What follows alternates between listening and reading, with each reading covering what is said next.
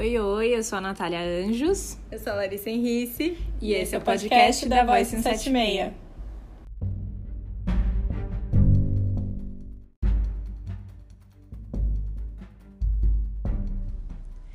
Quando falamos sobre moda, nossas referências quase sempre são ancoradas em pontos de vista eurocêntricos. Convidamos Rafael Hatch, pesquisador de moda oriental com foco no Japão, para uma conversa sobre um projeto de nação que tem a moda como ferramenta estratégica.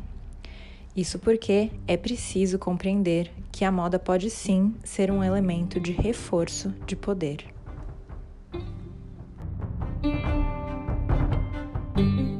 Oi, oi, pessoas, tudo bom? Oi, Rafa, oi, Lari. Olá! Oi, Nosso gente, tudo já bem? está aqui, Rafael. Tudo Tudo bom, Rafa? Como você tá? Ah, eu tô bem, né? Acho que na medida do possível estamos bem. E vocês? Que bom, que bom. Também aqui na medida do possível, né? É, a gente vai ter alguns barulhinhos aí no fundo. É, eu e a Lari estamos em. Eu tô no campo, a Lari na praia. Então, a gente vai ouvir aí barulhos da natureza, pessoal. Gravações da quarentena. É, é assim.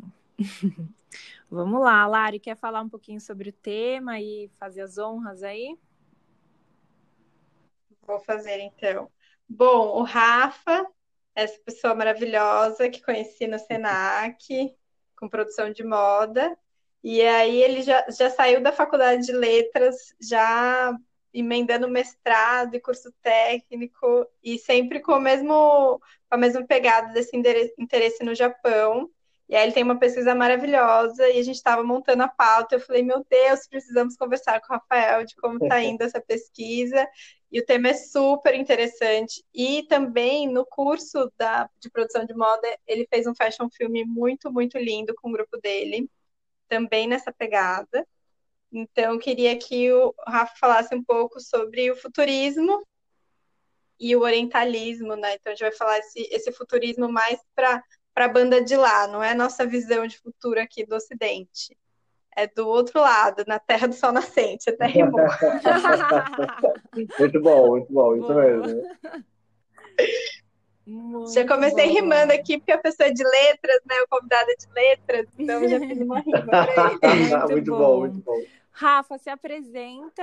Rafa, então pode se apresentar, é, tá. se apresenta pra gente. Então, gente, eu sou Rafael, é, atualmente eu faço mestrado, eu faço mestrado em cultura japonesa. Na verdade, o meu mestrado é em língua, literatura e cultura, mas a gente tem várias linhas, né? Eu faço parte da linha de cultura, e dentro dessa linha eu desenvolvo uma pesquisa em que eu penso a moda como uma manifestação estética e eu também penso qual é o papel dela na modernização japonesa, né? Sabendo que quando a gente fala em modernidade, modernização, a gente sempre tem que pensar o contexto local, né? Então, tendo isso em vista, eu penso assim, o que, que a moda fez pela modernização, né? Qual que é o papel dela? E dentro disso, obviamente, não tem como a gente deixar de lado esse aspecto futurista que é muito presente na, na criação de vários estilistas e principalmente no que eu estudo, né? Ele chama Kunihiko Morinaga, mas acho que a gente vai falar dele mais para frente. Bom, muito bom, ótimo. Bom, vamos lá, a Lari pode tocar aí as perguntas. Eu queria que o Rafa começasse falando, então, assim, o que, que é o tal do futurismo que a gente fala sobre a sua perspectiva, né, do universo que você estuda. Você já falou que é, tudo depende do contexto e do tempo, né, que a gente está. Uhum. O que, que seria esse futurismo? É, então, é difícil a gente falar futurismo, né? Acho que principalmente aqui no Ocidente, sem a gente lembrar um pouco do Marinette, né? Tipo, essa questão do manifesto futurista, e ao que, que ele se opunha, essa questão de, se, se de romper com o passado e de se associar né, com a velocidade, com o dinamismo de uma nova época. Eu acho que é bem por essa linha, eu acho que quando a gente pensa futurismo dentro do Japão, dentro da Ásia, a gente também está pensando uma ruptura, né? A gente pensa imediatamente no contexto pós-segunda guerra e o que significou o fim da guerra para o Japão. Como que o Japão superou a guerra e como que o Japão conseguiu se tornar uma superpotência. Então eu acho que esse essa volta por cima do Japão, principalmente nos anos 60, né? Porque é incrível como que o Japão, ele, é, a gente tem que lembrar o episódio das bombas atômicas em 45, né? E em 1960, o Japão era o segundo maior PIB do mundo, só depois dos Estados Unidos. Então, esse crescimento assombroso chamou a atenção das nações, né? Como que uma nação arrasada pela guerra é, pode ter se tornado uma das nações mais tecnológicas e mais avançadas que se tinha na década de 60. Então, eu acho que o futurismo ele vem bem desse fascínio e desse encantamento que o Ocidente principalmente teve em relação ao Japão pós-guerra. Acho que começa por aí. E que foi a gente já começa com é, muita polêmica, adoro. É, é, econômico, né? Assim, um olhar tipo, uou, uhum. né? Tipo, uhum. como assim eles estão conseguindo fazer isso, né? Eu acho muito Exatamente. louco, assim, ouvir, acho maravilhoso ouvir sobre a história do Japão e a, a história oriental, porque a gente tem pouquíssimo acesso e contato, né, com uhum. essa história. E Sim. quando a gente ouve, parece que é uma coisa quase que literalmente de outro mundo, né? Então eu acho bacana, uhum. porque muita gente que escuta aqui o nosso podcast talvez nunca tenha ouvido ou não tenha também acesso a isso. Então eu acho bem legal, Rafa, em todas as suas falas, assim, explicar um pouco, porque a gente é muito alheio a essa história, Com né? Certeza. Como muitos, a gente sabe, sabe assim da história do Brasil Malemar, a história que nos contam e a história eurocêntrica, né?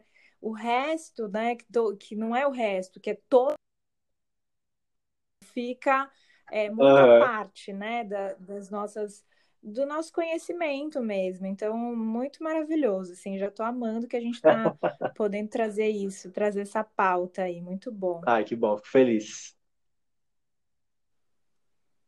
Então, Rafa, quando você estava dizendo, né, os Estados Unidos, ele tem já um pouco essa vamos dizer assim, essa característica, né? Todo, toda, tudo que é emergente vai tentar se equiparar aos Estados Unidos, ele arranja uma forma de afundar, né? Para ele continuar ali no Sim. topo. e aí a gente vê que o futurismo tem, talvez não seja o futurismo, sei lá, essa influência japonesa, ela tem um quê de, de fetichização, uhum. do uhum. exótico, assim, mas não conseguiram muito que colonizar essa história, sabe, do Japão. Eu vejo, não sei, posso estar percebendo errado, mas o Japão ele se mostra resistente, né, com essa recuperação econômica e mesmo as relações políticas, ele não se dobrou, né?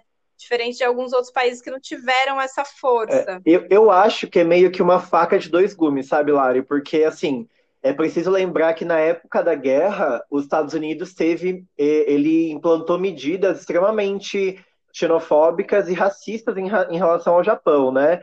É, era muito comum que a, se referissem aos asiáticos e principalmente aos japoneses como perigo amarelo. Foi uma expressão que também foi usada aqui no Brasil e que é, é, justamente mostrava que esse, essa etnia, né, esse povo e, usa, e usando os termos da época, né, essa raça, é, como era designado na época, é, era, era traidora, era motivo de desconfiança. Então, muitos japoneses foram assassinados nos Estados Unidos, famílias inteiras foram dizimadas é, por conta disso, né?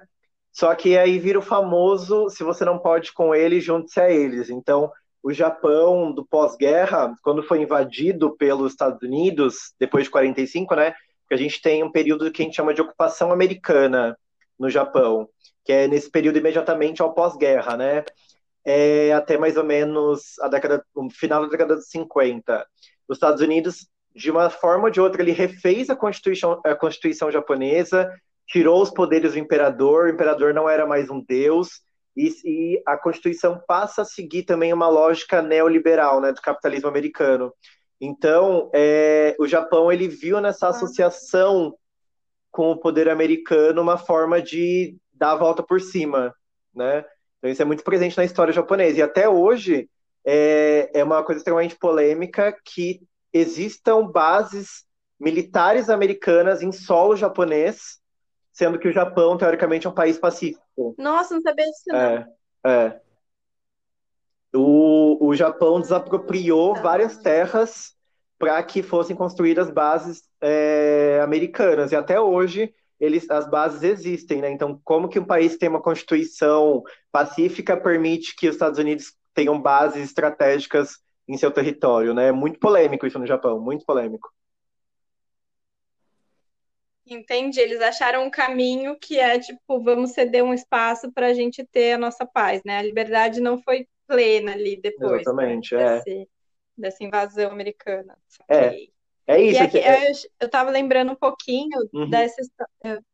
Pode falar. Não, pode falar, pode falar. Que eu tava lembrando que eu fui no Museu da Imigração Japonesa, Ah, lá na sim. Liberdade. Eu sei que você é assíduo frequentador da Liberdade. Aham. E, e é demais, assim, ver a, a capacidade de preservação que eles têm, Uhum, né? uhum. Aqui o Brasil é o segundo, é o lugar que tem mais é, japoneses fora do Japão, né? A maior colônia japonesa, não sei se esse é o termo Sim, correto. sim. E aí contando essa história de como foi a chegada dos japoneses e, e falando da, dessa, desse vínculo que eles têm com a terra, a colaboração entre eles quanto comunidade, né? E eles conseguiram é, se estabelecer ali, preservar de alguma certa forma aqui também no Brasil, nesse período, e, e se, se vincular, assim, né, com, com a... Acho que ficou mais restrito a São Paulo, né, um pouco o interior de São Paulo, Marília, tem algumas localidades. Uhum. E aí eu vejo essa questão da história, de, de como eles se relacionam com a origem, né, com o Japão. Tem essa, esse intercâmbio, é, preservação da cultura, essa questão da comunidade. E como fica essa relação? Você pega um pouco do Brasil, falando aqui da gente, com os japoneses. A gente entende um pouco dos Estados Unidos. E Uhum. como que você vê essa integração desse povo, essa resistência da cultura, Claro. esse vínculo da comunidade? Claro. É, eu, assim, tenho que confessar que a parte de imigração, são, e- existem estudos muito, muito profundos sobre imigração, né? Não é tanto minha área, mas, assim, o que, o que a gente percebe é que é, todo o processo de imigração, inevitavelmente, leva à cultura, né? Não tem como, porque a cultura faz parte do sujeito, né? Então, o sujeito, quando migra, ele leva consigo as práticas e os hábitos culturais. Mas o que a gente vê bastante, o que eu vejo muito, assim, com com o pessoal nipodescendente com quem eu convivo, é que é, é, tá tendo um movimento de desmistificar a imigração japonesa. Na verdade, mostrar que a imigração foi muito sofrida, porque essa é bem a realidade, né? Sim, Os japoneses vieram aqui, sofreram muito. Inclusive, esse termo do perigo amarelo foi usado por Vargas também, perseguiram os japoneses aqui. Eles tinham que ter. Não sei se você é viu lá. eu queria chegar nesse ponto. É. Se você viu no Museu da Independência, né, tem, eles tinham que ter cartas, permissões para andar em público, para dirigir. Sim. Então, é, e, e aí eu, eu penso assim, né, e, inclusive Vargas proibiu que eles falassem japonês, né? Você podia ser preso e morto por falar japonês, né, durante a época da, guerra- da. Segunda Guerra. Então, eu acho que as práticas culturais dentro desse grupo, elas surgem como uma forma de esperança também, né? De um futuro melhor, de e, e muitos japoneses vieram esperando poder voltar para o Japão. Então, também praticar a cultura É uma aqui, coisa temporária, né? isso, é, ganhar dinheiro aqui e poder voltar para lá, né? Então, é, é, praticar a cultura também é uma forma de, de, de lembrar todo dia desse objetivo que você tem, né? Isso aqui é temporário, isso aqui é temporário. Um dia as coisas vão melhorar e eu vou voltar pro Japão, né? Sim. Nath, se tiver, Boa. você faz, tá? Tenho, eu Que eu tenho. vou. Eu queria, eu queria voltar um pouquinho para o ponto que a gente falou assim do, do, do futurismo, né? E Uhum, aí uhum. como é que isso é, tá ligado também ao orientalismo. E aí Uhum. eu queria que você é, explicasse, é, Rafa, esses termos, assim, Tá. tanto o termo futurismo quanto o termo orientalismo. E aí depois já Tá. conectasse com é, como é que isso tudo se, se liga assim a, a- a elementos estéticos, Tá. né? Porque acho que é aí que entra. Isso, sim. Bom, futurismo é um termo bem genérico, né? Futurismo, ele não necessariamente tem a ver com, com o Japão. É, como eu falei, assim, e nem com o Oriente, na verdade, né?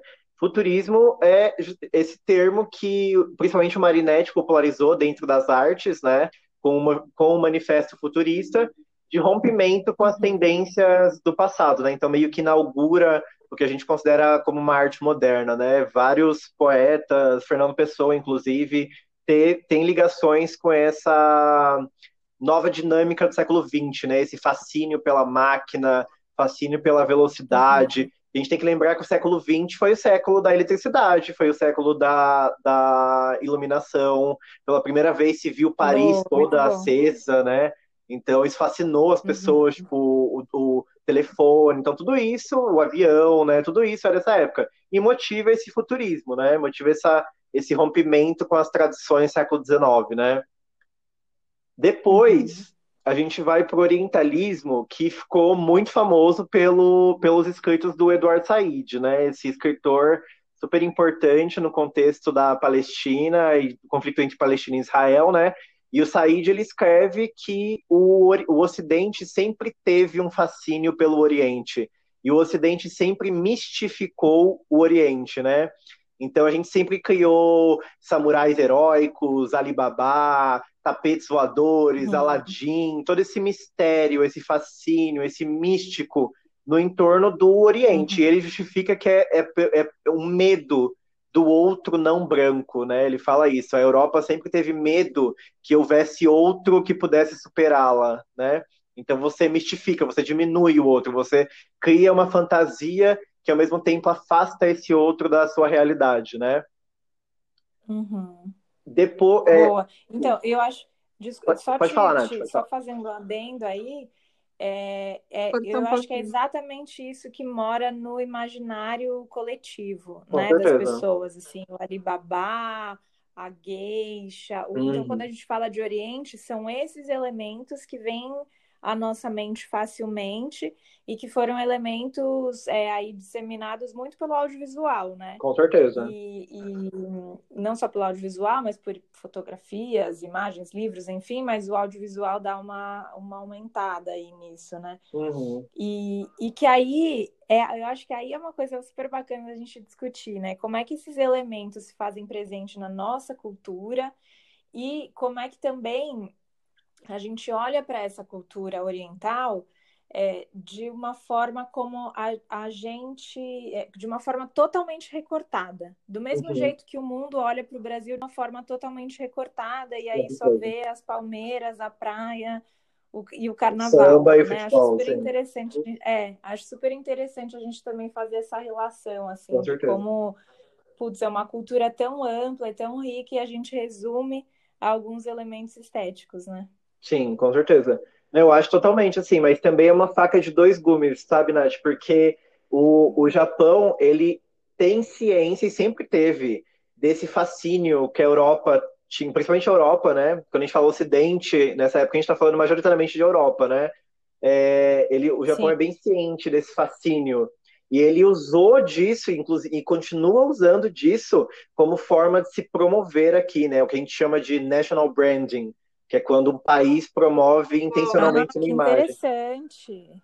É. Porque, por exemplo, vamos, pe vamos pensar no as Olimpíadas do Rio, por exemplo, né? Que é um exemplo bem, bem factual. Quando o Japão veio é, para participar da cerimônia de encerramento das Olimpíadas, eles trouxeram algumas coisas. Vamos pensar o que eles trouxeram. Eles trouxeram, primeiro de tudo, o primeiro-ministro Shinzo Abe vestido de Mario né?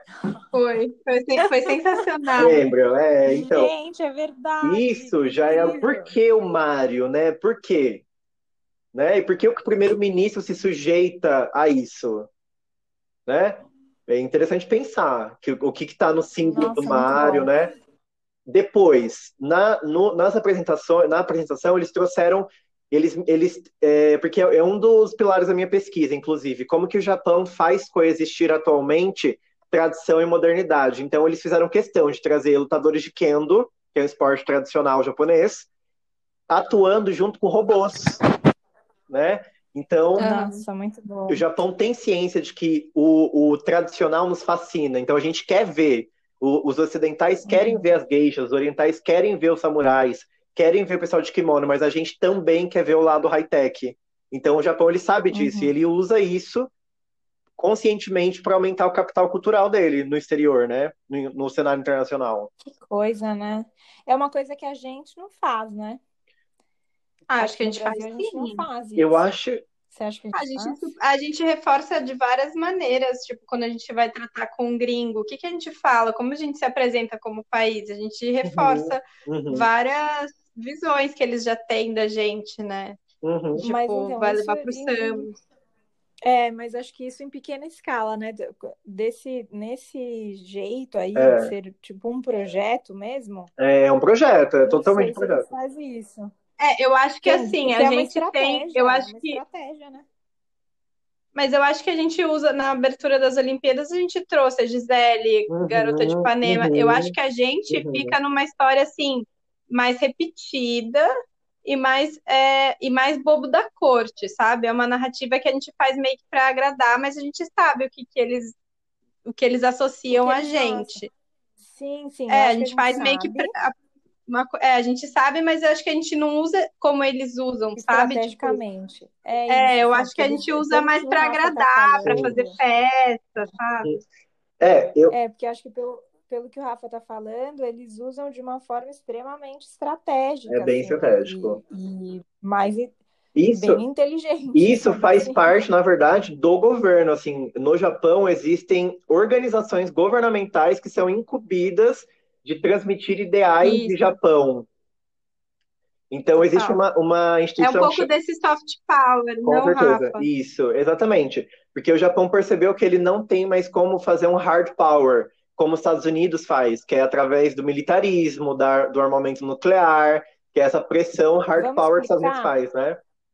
Vamos explicar o que que é hard power e soft power? Vamos. Então, o hard power, é, a gente usa bastante esse termo nas relações internacionais, né? É um termo que surgiu daí. O hard power é quando o país ele usa é, ferramentas, digamos, é, incontestáveis de poder, né? Então, é bem o que os Estados Unidos faz. Ele usa a ameaça de invasão bélica, usa o armamento nuclear e eles não têm medo de usar esse capital pesado, né? De colocar tudo que eles têm na mesa. Isso é o hard power. Você não tem Se outra infiltram em investigações Isso, secretas em outros exatamente. países. Exatamente, exatamente. Tipo isso, né? Eles são todos os meios duros, digamos, pesados, né? Para convencer os países a, a, a fazer o que eles querem, né? A fazerem o que eles querem. Por outro, Certo. por outro lado, o soft power, ele é, ele é soft, né? Ele é leve. Então, ele principalmente recai nos domínios culturais, nos quais a moda se insere, né? No qual a moda se insere.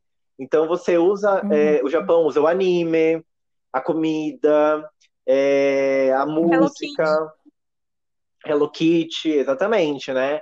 Todo esse universo do mangá, justamente para passar uma imagem. Né? Quem são os embaixadores das Olimpíadas japoneses? Das, das Olimpíadas japonesas? Sailor Moon, é, Pokémon, Doraemon, né? Então eles fazem isso é, de uma forma mais leve, né? Mas eles te conquistam Uhum. pela cultura. É por essa linha. Mas é também um projeto O poder. TikTok é japonês, não é, Nath? Quando a gente falou, eu lembro. Não sei. Não é japonês, é é coreano, se eu não me engano. É coreano, coreano? coreano, coreano. Coreano. É, coreano. coreano. Não sei, tentando não sei. lembrar agora. Não sei. E eu acho interessante, Rafa, isso aí falando, né? De tem o hard power, soft power, e como usar essa, essa questão cultural, porque e, e, assim, a gente subestima muito essa relação cultural, o poder que ela tem, né? Por Uhum. exemplo, a questão da xenofobia, quando um país é deixado à mercê, ou quando tem uma narrativa sobre a história dele, que ele não controla e é controlada por fora, né? E isso pode, por exemplo, a narrativa que a gente tem sobre o continente africano, a narrativa que a gente tem sobre a América Latina, Uhum. é, ou em alguns outros países, tipo, ah, a Colômbia é droga, é o Pablo Escobar, Sim. ah, isso, isso é importante na questão das relações internacionais e como é, os indivíduos, como as comunidades enxergam esse outro país. A gente vê agora que, que a gente, um exemplo atual, né, com, com a pandemia, o quanto a imagem que a gente tem da China, do costume, dos costumes dele, é, do poder econômico deles, afeta como a gente lida e como a gente enxerga também essa crise, né? Essa pandemia. Muito bom. Mari. Então, acho que as pessoas não, não veem quanto é importante o, o, consciente, o inconsciente coletivo, as imagens que a gente tem sobre um país. Quanto, quantos chineses foram atacados nessa época da pandemia? Quantas pessoas têm falado, é, mas eles comem morcego, sabe? Sendo que tem uhum. diversos estudos sobre outras teorias. Mas essa, essas narrativas ganham força e, e quem toma para si essas narrativas? O Trump tem usado isso é, tem tido um grande problema, né, dessa polaridade que já existe Estados Unidos e China como poder.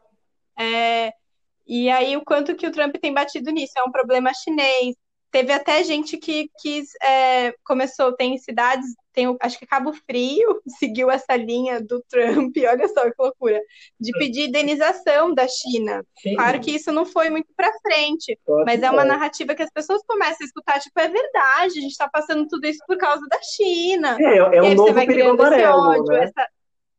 É o perigo, é o novo, é o novo perigo, perigo, amarelo. amarelo. É, Como os judeus já foram perigo uma vez, né? Então essas Sim. narrativas são muito importantes. E aí eu queria trazer essa familiaridade ou, ou essa, esse conforto que o Japão tem com a tecnologia, com os robôs, e esse, esse futuro, né, que a gente tem, essa imaginação, quanto eles estão associados e o quanto a gente está vendo as pessoas com medo das máquinas, né, nesse período. Exatamente. Ah, o robô vai substituir a gente.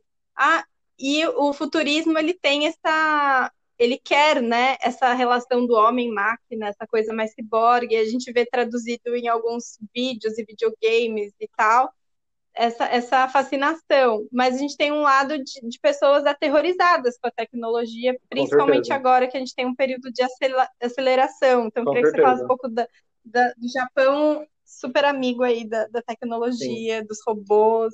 Sim, isso recai muito sobre um termo que a gente é, que eu uso que é baseado no, em alguns estudos que chama tecno-orientalismo, né? Então, como a gente faz hoje em dia um orientalismo tecnológico pelo viés da tecnologia. Então, alguns autores que eu leio afirmam que é, construir uma visão de Ásia como uma sociedade que de tão, tão tecnológica perdeu as relações humanas né? Então é só a gente pensar uhum. nos filmes do gênero cyberpunk, por exemplo, né? Esses filmes tecnológicos. O que, que a gente tem? A gente tem sempre uma Ásia, sempre cenários que lembram a Ásia, né? Singapura, Tóquio, Seul, que são destruídos pela tecnologia, né? A sociedade está dizimada, as relações sociais estão dizimadas, e isso não é ficção, na verdade, porque quantas matérias a gente vê de que japoneses não fazem mais sexo, mas que transam com bonecas, ou que transam com é, robôs, né? Tipo, e qual a necessidade desse tipo de narrativa? É mesmo a maioria deles ou é um grupo minoritário que a gente expande de uma forma sensacionalista para reforçar essa imagem de uma sociedade Não. robótica, né? Então eu acho que Totalmente. eu acho que o Japão tem sim esse, essa conexão com a tecnologia, porque isso faz parte do projeto de modernização deles, né, de como eles querem ser vistos pelo mundo. É só a gente lembrar que o Japão foi o primeiro país do mundo a ter um trem-bala, e o trem-bala foi inaugurado Sim. nas Olimpíadas de 64. Uma semana antes das que Olimpíadas. as Olimpíadas de 64, as Olimpíadas foram um, foi tipo um marco muito importante na história do Japão e na mensagem dele de visibilidade, né, para o mundo. Com certeza. É, como foi um, sei lá, não sei nem explicar o quanto foi impactante em todos os sentidos é, as Olimpíadas. Lá. Sim, inclusive o primeiro-ministro, né, da época, ele diz assim que é, tem várias entrevistas que ele, que ele se orgulha de mostrar para o mundo é, como o Japão construiu um, um novo mundo é, na base de, das cinzas da guerra. Ele chega a falar isso, sabe? Então é muito. É, ele, o Japão tem consciência disso. Tudo foi pensado, não é aleatório. Inaugurar o trem bala uma semana antes não é, não é coincidência. É tudo parte de um projeto muito bem elaborado, né? É, e sabe, é, é a mensagem é para o mundo. Que... Né? É, essa eu acho que é uma coisa que é muito interessante, né, da cultura japonesa, essa essa é, esse awareness, essa consciência mesmo, sabe? Uhum. De, da imagem que, que os outros têm, das, do, da imagem que você tem de si, de, de como é, de, da sua história, é, de, sabe assim, tipo, do coletivo. Claro. Né? Eu, eu tive a oportunidade de, de ir para Tóquio a trabalho em 2008 ou 2009, já não me lembro muito bem. É, faz bastante tempo, e eu lembro que de cada detalhe, assim, e era um lugar que eu nunca tive vontade de ir, assim, porque pois talvez é. eu estivesse um pouco nessa, nessa coisa aí de tipo, ah, X, né? Tipo, que é o Japão, sei lá, nem sabia, assim, uhum. nada, né? E quando eu fui, detalhe, porque cada experiência foi assim é, chocante para mim, chocante, chocante, assim, com uma cultura de pessoas muito acolhedoras. É, de, foi uma, uma, aula assim de atendimento, de varejo surreal, assim. De civilidade, é, né, também. Em todos os sentidos, é de, exato, de civilidade, de organização, de tudo, organização de absolutamente tudo, assim, do lixo ao luxo, literalmente, uhum. sabe? Então, é, eu fui para é, trabalhar em uma feira de, de várias marcas de moda do Brasil e, e foi uma. Então, assim, a gente tinha tradutora junto, a gente visitou lugares de alto luxo, como a gente também daí fez o nosso rolê, né? De vamos, vamos ver o que tem nessa cidade, claro. né? Tipo, e, então, nossa, foi assim, é, é, isso foi em 2008, gente. Até hoje eu lembro com, com olhos de uou, wow, sabe Sim. assim? Então, acho que realmente é esse esse é, é, eu lembro que essa, essa, o lance da tecnologia para mim era tipo era muito surreal assim tudo era muito automático era tudo muito funcional muito Sim, pensar fácil que, assim pensar que muito do que a gente conhece como tecnologia hoje na verdade são empresas japonesas né Kodak Nikon, Mitsubishi, Exato, Sony, Nintendo, é. é. tudo japonês, né? Então ele, eles viram primeiro do que nós. Quando chegou aqui, para ele já era hábito, né? É, e aí teve um ponto, que aí acho que a gente já pode também entrar daí nesse ponto, né? Que é, é, foi o ponto da moda. Ah. Eu fiquei bem impressionada com a moda japonesa, assim, mas muito, muito, muito, com a moda masculina, porque lá de fato tem uma moda uhum, masculina, tem, tem lojas e lojas, revistas masculinas interessantíssimas, maravilhosas. E, e aí eu fiquei impressionada, porque eu falei, gente, eu estudo há tanto tempo, né? Já trabalho, já trabalhava há bastante tempo assim na área de moda uhum. é, quando fui. E eu não fazia ideia assim daquilo, porque eu tinha só um recorte que era da do quê? Da moda que a gente conhece, é, japonesa e que é ligada ao futurismo e que aí tem lá os seus nominhos carimbados, né? E aí queria muito que você falasse sobre isso, Rafa, que você passasse para esse lado aí, tipo, da tá. moda japonesa, por que, que tem essa conexão aí com o futurismo e desses nomes, né? Sim, eu acho que quando a gente fala de moda japonesa, é impossível a gente não mencionar três nomes em especial, né? Que é a Rei Kawakubo, o Yoji uhum. Yamamoto e o Issei Miyake. Não tem como falar de moda japonesa sem falar deles, sim. né? Porque Total, eles foram os grandes, é, os grandes precursores da, do que a gente chama hoje de moda japonesa, né? Antes deles, claro, tinha o Kenzo. O Kenzo já, uhum. já desfilava em Paris. Mas o Kenzo fazia algo muito próximo da alta costura, né? Uhum, algo muito, muito ocidental, digamos, né? E eles foram os primeiros a romper com isso, esses três.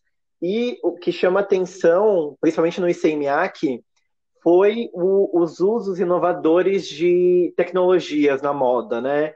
Então, se a gente lembra, por exemplo, do, da coleção Plitz Place, né, do ICMIAC, que ele inventou plissados que nunca se desfaziam, Ai, plissados eternos, Lindo. né? Lindo! Maravilhoso, também adoro essa coleção. Linda. E que é até hoje a marca registrada dele, né? até hoje ele virou uma linha permanente da ICMIAC, né? Da, da marca dele. Então, Sonho de é, consumo, é... né? Quem não quer um plissado da ICMIAC, gente? Exatamente, que nunca se desfaz ainda. Maravilhoso. Sim, que nunca se desfaz. E uh, o ICMIAC, ele depois teve outra coleção do ICMIAC, na né? Epoch Collection, que ele criou roupas que eram não tinha costura. As roupas eram todas, era um uhum. rolo gigante e as roupas podiam ser uhum. recortadas diretamente desse rolo sem nenhum desperdício e sem nenhuma costura. As roupas saíam prontas Nossa. desse rolo, né? Então o ICMIAC, é, o ICMIAC chamou muita atenção por trabalhar com engenheiros têxteis por realmente inventar novas formas de produzir, é, principalmente na área do têxtil, né? Então ele ficou muito associado com esse futurismo, né? O estilista do futuro. Design, que... só, só um adendo, design de moda que chama, né? Sim, né? Design Sim. de moda, no Sim. caso, é isso aí. Tá, seguimos. Exatamente, com certeza. E ele, ele ficou muito associado a isso, a estilista que reinventaria a forma de fazer moda, né? A forma de produzir vestimentas é, inovando na, nas silhuetas, nas questões de beneficiamento, de, de costura, enfim, todas as formas possíveis que Miyake inventou e também ficou muito ele ficou muito associado a um designer que que é, como eu posso dizer que intercruza os campos de arte da moda, né? O Issei Miyake tem uma, uma obra dele no MoMA que é classificada como arquitetura. Então é muito interessante. Maravilhoso. Né, que ele quebrou essa, essa, essa barreira muito dura que a gente tinha no Ocidente entre arte e moda também, né? Ele realmente incorporou o que você disse, Nath, essa questão do designer, né? O que, que é o design uhum, de moda, uhum. né? Então acho que o ICMA ficou bom. muito associado a essa questão, a essa estética. Hoje em dia, é, agora puxar a sardinha pro meu lado, né? Que é o estilista que eu estudo, o designer que eu estudo é, que é o Kunihiko Morinaga. A marca dele chama Unreal Age e foi criada em Tóquio em 2003, né? O Morinaga, ele esteve na, aqui no Brasil em 2017, finalzinho de 2017, não, desculpa, finalzinho de 2018, começo de 2019. Ele esteve na Japan House, aqui em São Paulo, e ele trouxe cole as coleções é, mais impactantes dele, assim, né? De novo, é interessante, é interessante depois, né, num, outro momento, ver a curadoria das roupas, porque ele, sempre lembrando que a Japan House é associada ao, ao, governo japonês, né? É o governo japonês quem banca a Japan House. Então, por que trazer o Morinaga? Por que trazer as roupas que trouxeram, todas ligadas à tecnologia? Então, é, o Morinaga ele trabalha muito com tecidos fotossensíveis, ele trabalha muito com, com roupas em duas perspectivas. Essa é a ideia dele, propor duas visões diferentes de um mesmo fenômeno. E dentro disso tem um milhão de conceitos estéticos japoneses, é, tipo o, um conceito em que a, a gente menciona né, que a estética japonesa ela é uma estética da sugestão. Nada está na superfície, é sempre oculto. E o caminho que você percorre para achar essa, esse belo ou essa, o conteúdo é o que compõe a experiência estética, né? Muitos é, artistas japoneses operam nesse, nesse conceito. E, e também uma, uma estética com muito detalhe. Não sei se você percebeu isso, Nath, mas é, a, a moda japonesa é muito detalhe, é muito detalhista. Né? Sim, sim, e acho que é exatamente esse ponto que mais me, me chamou a atenção, assim, porque eu acho que a gente que, que é, estudou moda e, e, escolheu isso, né? Escolheu trabalhar com essa área, a gente gosta desse detalhe, né? A gente gosta daquilo que a gente pode pôr a mão, né? A gente gosta desse primor, assim. E lá, tudo, tudo, assim. Eu conheci uma, uma marca de, de camisetas lá que o, a estampa, o tecido, era uma coisa assim, gente, não sei nem explicar, sabe assim, porque é muito detalhe. É muito, é, detalhe. É muito legal isso de. Tem muito detalhe, sabe? É muito legal isso quando você fala, né? Não sei nem explicar, porque é muito essa sensação. É, eu uhum. fui para lá também para pesquisar jeans, né?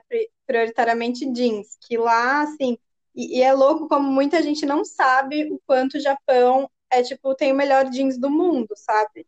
É, pesquisar jeans, porque é referência assim, mundial e poucas pessoas sabem dessa importância do Japão com jeans. E aí, processos maravilhosos, você fica embasbacado, assim, de uhum. processo uhum. de, de, de, construção de tecido, né? Esse design têxtil, né? Eles levam uhum. isso muito a sério. Eles entenderam que onde mais que eu vou inovar, gente? Silhueta, um monte de gente já fez. O têxtil, eu falo, gente, o têxtil é o caminho é porque é você mudar a massinha com qual você modela, sabe? Tipo, você Sim. vai criar, como a Ana Sudano diz, que a Ana Sudano também será nossa convidada aqui, ela você não, não tem ninguém três pernas, sabe? Então você calça claro. tem duas pernas. Uma hora vai limitar. E aí a matéria-prima é, é, sensacional você ter essa imersão. E uma das impressões que eu tive também, Nath, por isso você falou, né? Tipo, não tem nem palavras para dizer. Foi quando eu uhum. cheguei lá, eu fui para Shibuya e Harajuku. Eu falei assim, uhum. nossa, gente, mas a Lady Gaga, ela não é nada, né? Ela só fez compra aqui, gente. Porque, pelo amor de Deus,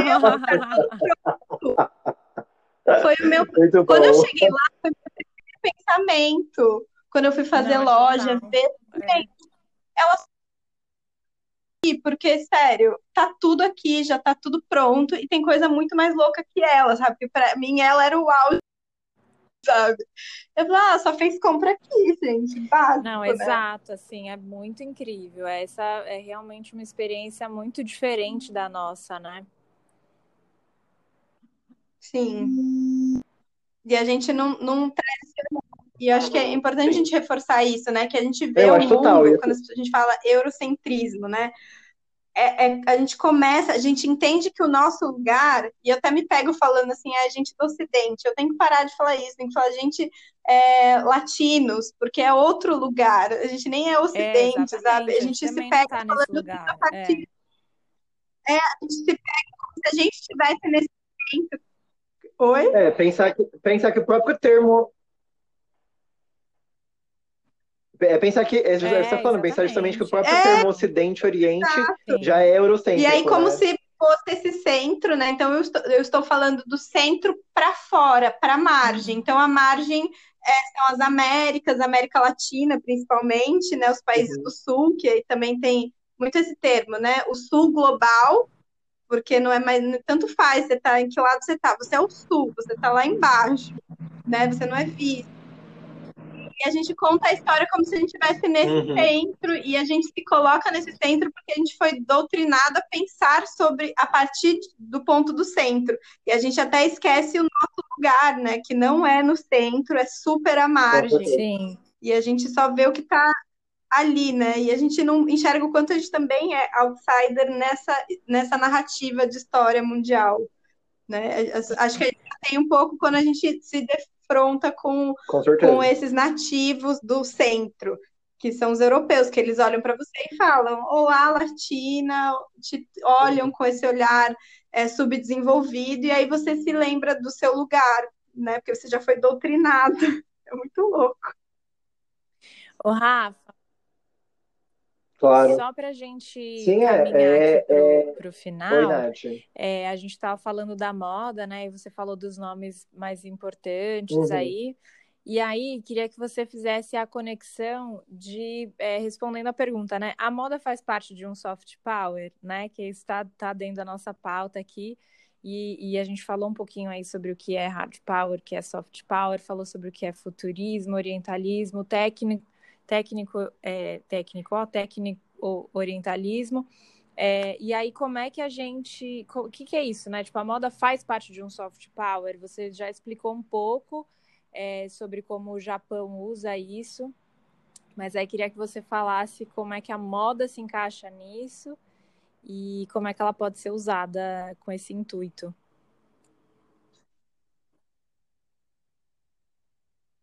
Sim. Não, eu acho que super, assim, a, a resposta é, sem dúvida, sim. A moda faz parte, porque é, eu acho que é, é, bom poder conversar com pessoas da moda, porque a gente entende que a moda não tem como não ser parte da cultura, né? Ela é parte da cultura, do sistema cultural, então não tem como ela não também não ser usada, né?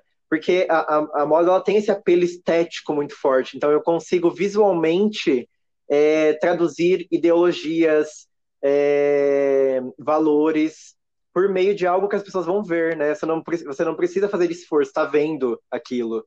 E isso é uma coisa que o Japão é, é, é, foi muito consciente, né? Então a modernização japonesa né, começa justamente pela elite política que começou a se vestir de forma ocidental, né? Começou a se vestir com trajes é, ocidentais. Então acho que, o, apesar de ser anacrônico, né, falar de soft power nessa época, a moda, desde esse período no Japão, vem sendo usada para esses princípios políticos né, e sociais, tendo isso bem claramente é, em mente. Então, eu acho que hoje em dia continua sendo assim. o Morinaga ele tem ganhado cada vez mais proeminência. Ele foi finalista do prêmio da, da Fundação Louis Vuitton. Então, em 2019, ele foi um dos finalistas. Ele era o único japonês. É, isso é muito simbólico, né? Ver o Nicolas Guesquiera olhando para as obras Morinaga fascinado. Tem uma foto que eles estão que o Guesquiera está sorrindo para o Morinaga, fascinado pelas roupas. É... E também o Morinaga ele desenhou esse ano os uniformes da Exposição Universal de Dubai, né? Em que e essas exposições universais são muito importantes para a ideia que o Japão tem de si e para a imagem que o mundo tem do Japão. Então, o, é, o, o, governo japonês ter a preocupação de quem vai desenhar os uniformes, né? Como esses uniformes vão ser desenhados, os uniformes são tecnológicos, eles têm tecnologia fotossensível.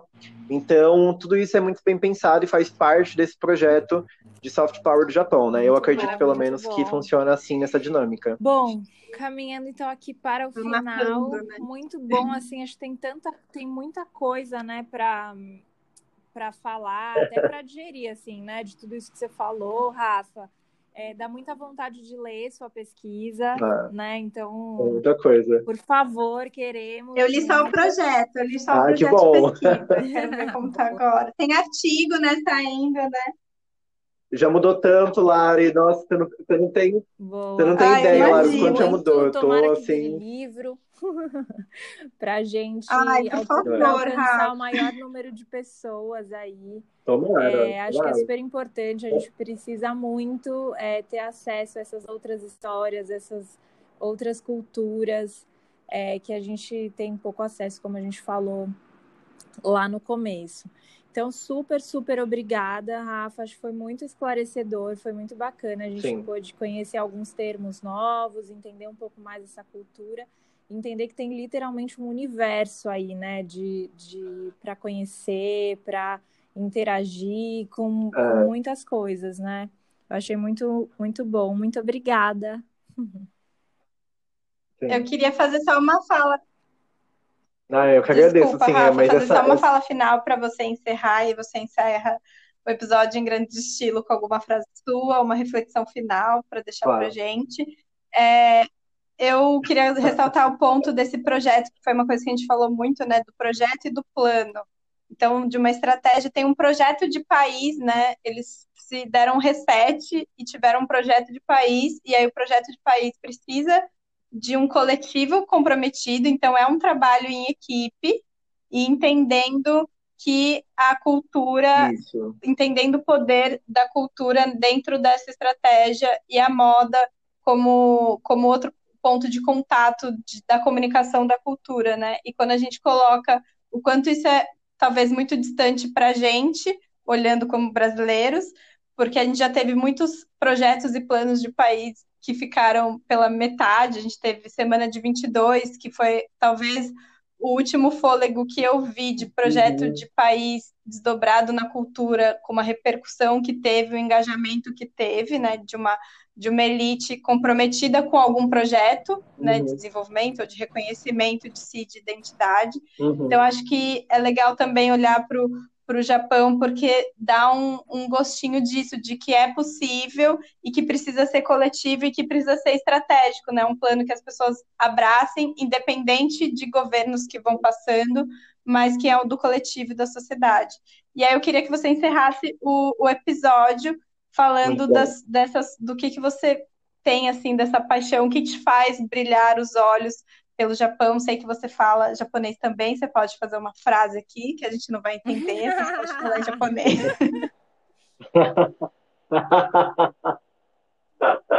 Muito bom. Não, eu acho assim que essa viagem pelo Japão, né? Eu não tenho, não tenho ascendência, é, então é, é tudo é tudo muito novo, né? Eu acho que a estética japonesa me capturou assim de uma. Eu sempre sempre gostei de moda, né? Mas quando eu conheci a estética japonesa, eu fiquei tão. É, é, talvez esse é, fascínio é uma palavra tão carregada, né? Mas é, é, mas é uma coisa assim, é, intrigante, né? Eu acho que é um se ver no outro e se construir no outro. Eu acho que o Japão possibilita muito isso, sabe? Que a gente possa se ver ver as diferenças do outro e a partir disso perceber quem somos. Eu acho isso muito bonito. Acho que os japoneses têm muito para ensinar, a gente tem muito o que contemplar, né? Contemplação é uma palavra tão forte na cultura japonesa. É... E principalmente, é, às vezes eu acho que é o que a Nath falou, é tanta coisa para aprender, e nesse tempo de pesquisa, eu considero que é exemplo que parece que eu sei muito, mesmo tempo eu não sei nada, porque é isso, são séculos né, de história, séculos de diferenças que, na verdade, são normalizadas no ensino tradicional e que a gente não tem acesso. Então, tudo tem sido uma experiência muito boa. É, e acho que isso que me fascina na moda, sabe? Essas novas possibilidades, essas, esses novos caminhos que a gente pode percorrer. Inclusive, queria até fazer. Tem um projeto, né, de, de pensar, de talvez fazer um podcast, um canal no YouTube, não sei. Foi realmente contar mais um pouco da minha pesquisa, porque daria muito, muitas horas de de discussão, né? Então, dividir isso para quem também tem curiosidade poder conhecer um pouco mais sobre esse outro lado do, da moeda, né? Eu acho que é super positivo isso e só tem a contribuir com, com o avanço do, do, da, do entendimento entre os povos, enfim, né? De criar um mundo realmente que a gente se entenda melhor. acho bom. que é isso. Tem assim, que fazer é, o canal é sim, porque ele teve apoio de Vivian Whiteman, Olivia Melchior para fazer no ah, é Senac, ah, é Staff Lab, falaram para ele, faça sim, então tem que fazer, hein, Rafael? É verdade. Boa, muito bom, Rafa. Vou fazer, vou fazer, vou fazer. Você tá aqui fazer. com a gente, viu? e a gente já vai ser suas primeiras Obrigada, ouvintes do podcast. Querida. Eu que agradeço, foi um prazer. Tá bom? Ah, um maravilhosa. Muito obrigado Valeu, pelo apoio. gente. Beijo. Tchau, tchau. Tchau. Beijo, gente. Tchau, tchau.